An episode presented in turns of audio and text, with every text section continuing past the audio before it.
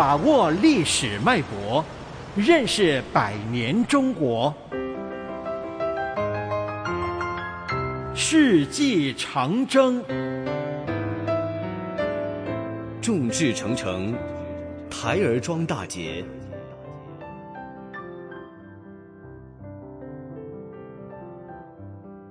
在台儿庄有一座古清真寺。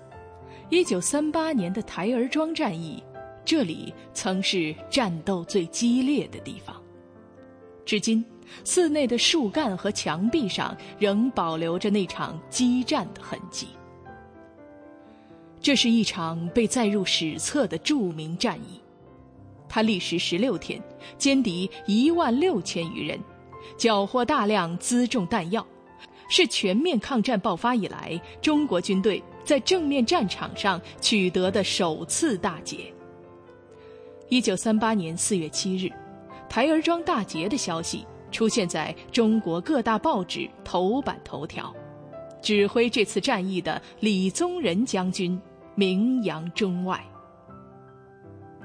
当天晚上，武汉三镇各界人士十万余人举行了盛大的火炬游行，热烈庆祝台儿庄大捷。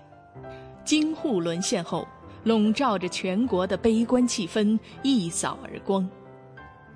在欧洲，刚刚吞并了奥地利的希特勒，得知日本盟友的失败，非常吃惊。但他能给日本人提供的帮助，仅仅是断绝对中国的一切援助。台儿庄的失败，是日本新式陆军自成立以来的第一次惨败。日本天皇极为震怒，他下令调集重兵，企图围歼徐州地区的中国军队。蒋介石亲自飞抵武汉，召开紧急军事会议。鉴于日军南北几路兵力已对徐州形成包围之势，为保存第五战区数十万大军，蒋介石决定放弃徐州，实施战略转移。四月十六日，李宗仁命令徐州一带的六十万中国军队突围。这次撤退使日军消灭中国主力的计划彻底落空。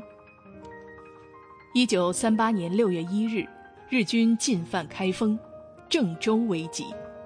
六月九日，花园口黄河大堤突然被炸开一个大缺口，汹涌咆哮的黄河水一泻千里。吞噬了豫皖苏三省四十四个县的广大地区，以机械化部队和骑兵为主的土肥原师团陷入泥泞与大水，不能自拔。中国以水带兵的行动轰动世界。法国《共和报》在评论中说：“中国已准备放出黄河与长江两条大龙，以致日军死命。”大水使五千四百平方公里的土地一片汪洋。从此以后，黄泛区这一象征苦难的地理名词，便在地理书上出现了。当时，黄泛区人民唯一能动用的交通工具，就是老百姓叫它“送命托盘”的小船。据统计。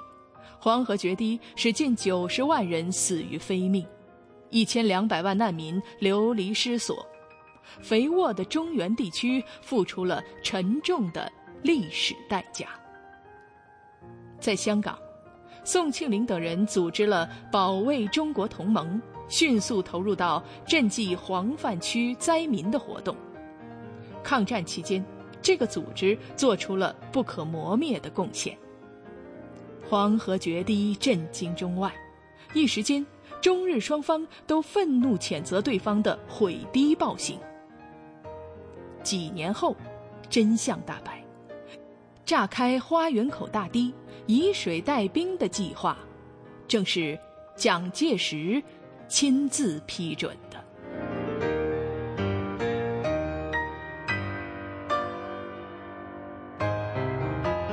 世纪长征，世纪长征系列活动筹备委员会香港电台普通话台全力推动，教育局全力支持。